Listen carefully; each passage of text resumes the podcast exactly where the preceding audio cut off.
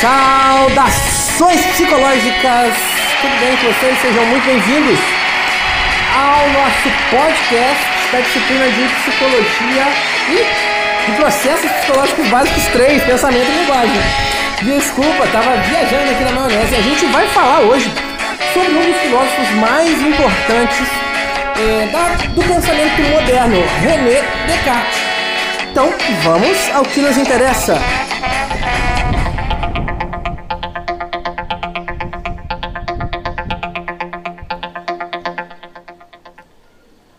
Pensador, da qual nós agora vamos nos debruçar, ele, tem um, ele é muito importante né, para a nossa história recente.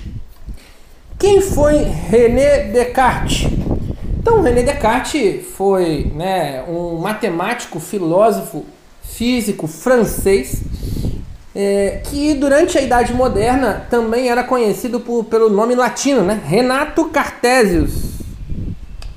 Ele teve um trabalho muito revolucionário na filosofia e na ciência. Né? É, ele foi o fundador da filosofia moderna, pai da matemática moderna, e é considerado um dos mais influentes pensadores ocidentais. Ele influenciou diversos filósofos posteriores, né? boa parte da sua filosofia, é, da, da, da, filosofia que veio após os seus escritos, vai estar pautada aí é, naquilo que ele escreveu. Né? É, muita gente afirma que o Descartes ele inaugurou o racionalismo na Idade Moderna. Né? Veja, René Descartes nasceu a 300 km de Paris é, é... E dentro do contexto dele, né, ele escreveu o discurso sobre o método, na qual ele considerava confuso, obscuro é, a tradição escolástica de ensino, né? Que era uma tradição da época e tal, uma forma, uma maneira, né? Mas bom, é, isso não vem ao caso neste momento, né? O que a gente precisa entender é que o pensamento do Descartes é revolucionário para a nossa sociedade. Agora, se é para bom ou se é para mal, isso aí é outros 500. Mas o que isso tem a ver com a nossa disciplina? Para a nossa disciplina, por que, ele merece destaque? Né? O Descartes, como eu disse, é, ele é o fundamentador da ciência moderna. Por quê? Porque é ele quem lançou as bases de todo o método científico, ou seja, penso, logo sou. Veja, ele poderia, e aí é o método que ele usou, o chamado. É, como se chama? Dúvida hiperbólica. Lembrei, porque é muita coisa na minha cabeça. Dúvida hiperbólica. Então, graças à dúvida hiperbólica, o que é isso? Ele poderia duvidar, ele, ele rejeitava como falso tudo o que já enganara um dia. Então ele duvidava. E como ele duvidava, é, ele afirmou o seguinte: que, olha, bom, então eu duvido de tudo, ou seja, eu posso distinguir o que é verdadeiro do que é falso. Se eu posso distinguir o que é verdadeiro do que é falso, o que existe do que não existe, existe algo que eu não posso duvidar que exista, que é o meu pensamento. Logo, se eu penso, eu existo. E isso é justificado pelo fato de que, se tudo o que eu pensasse fosse um engano, seria necessário ao menos que existisse para ser enganado, mesmo que fosse puro pensamento. Então, essa primeira certeza do Descartes, né, ele chegou à conclusão de que se ele é uma coisa pensante, não dependente de qualquer coisa material para existir, e que por essa razão, né, a nossa natureza mental é totalmente distinta de corpo do corpo, é, podendo existir sem ele, né, sendo a simplicidade uma das características da alma, das características da alma e a garantia da sua é, continuação.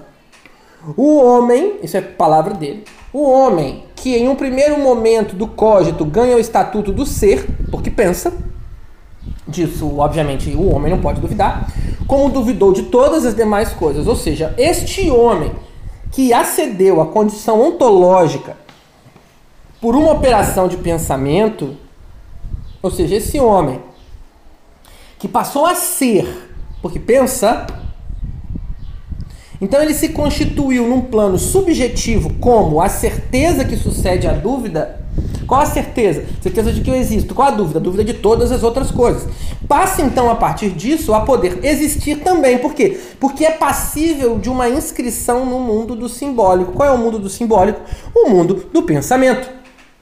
Então Descartes atingiu um mundo em que as coisas, veja bem que isso é importante, um mundo em que as coisas existem através de sua representação conceitual, deixando de fora outro mundo onde as coisas não são conceituadas. Então, a criação de um novo discurso era possível. Qual discurso? A ciência.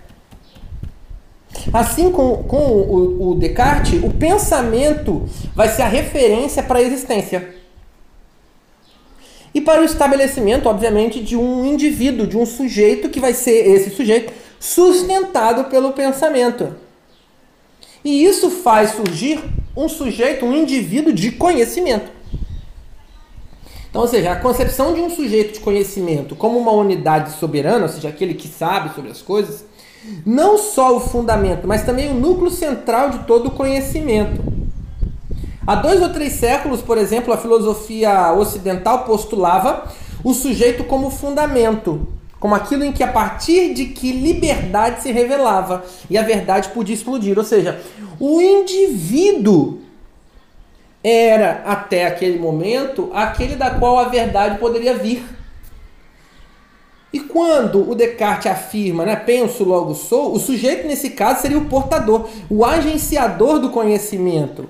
Então ele é a referência principal do ato de conhecer, através do que? Através do pensamento.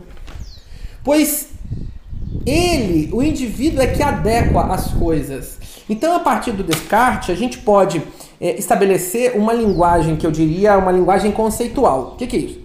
Os objetos, as coisas podem ser elevadas ao plano conceitual, ganhando uma condição é, de existente conceitualmente. Veja bem, caneta existe? Existe, sim, mas ela passa a existir conceitualmente quando o pensamento apreende isso e afirma, ok, é uma caneta. Então, essa condição que vai possibilitar a concretização da dicotomia sujeito e objeto pela ciência moderna. Eis o primeiro problema, é, até aí é um outro papo, mas é importante a gente só pontuar. Eis o problema de se a psicologia é ciência ou não, mas isso é outro ponto. Então, o que, que vai haver? Né? Há uma cisão entre o objeto real e o objeto da ciência. Por exemplo, objeto real é uma estrela no céu. O objeto da ciência é a estrela formulada pelo astrônomo como um cálculo matemático.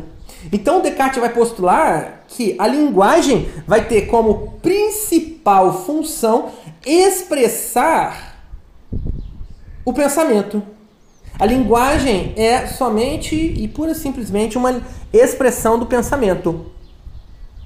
Assim a linguagem vai ser é, um sinal de razão, um atributo que vai ser exclusivo dos homens.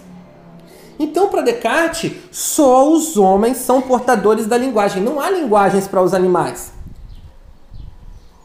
O pensamento do Descartes depois influenciou, por exemplo, a lógica de Port Royal, que depois nós vamos ver, e mais tarde um filósofo extremamente relevante do nosso tempo, que é Chomsky. Também vai falar sobre a linguagem, uma, um, um, cara que está vivo é, até hoje. Ele vai ser de suma importância em todo esse processo aí. A gente vai poder postular melhor o pensamento do Descartes é, a partir desse problema do cogito, né? É, até porque ele vai, nessa separação entre corpo e mente, ele vai dizer que existem coisas extensas, dimensões espaciais, e aí isso vai ser quantificado. Mas enfim, aí depois a gente vê isso melhor em aula. É, preciso que você leia o texto, é um texto bem curto, e anote as suas dúvidas. E nós nos vemos na aula amanhã. Um forte abraço e até semana que vem. Tchau! Eternas japonesas y chicles americanos en los bazares coreanos de San Pablo. Imagen